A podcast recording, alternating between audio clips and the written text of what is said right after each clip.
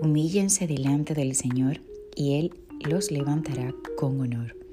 Santiago 4:10 desde que iniciamos nuestra vida cristiana, una de las más valiosas enseñanzas que hemos recibido es lo valioso que resulta para nosotros el apartar un tiempo para estar a solas y meditar la palabra.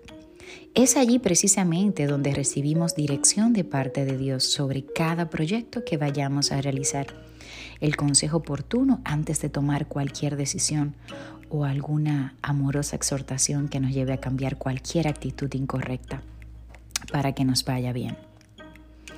Somos tan afortunados de poder hablar con Dios y compartir todo lo que hay en nuestro corazón y Él nos responde. Nos llena de amor y de su paz. Somos verdaderamente benditos. Hay personas que me dicen, ¿y cómo puedo escuchar la voz de Dios? ¿Cómo puedes hablar con Dios? Es muy sencillo.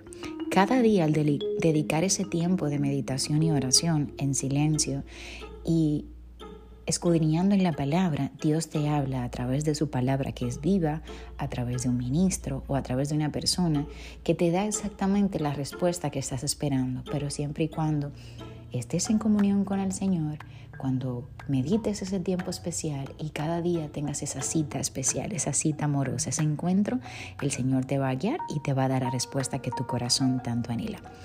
En este día te bendigo grandemente y te pido que a solamente un clic puedas compartir este mensaje para llegar a otras vidas. Feliz y bendecido día para ti.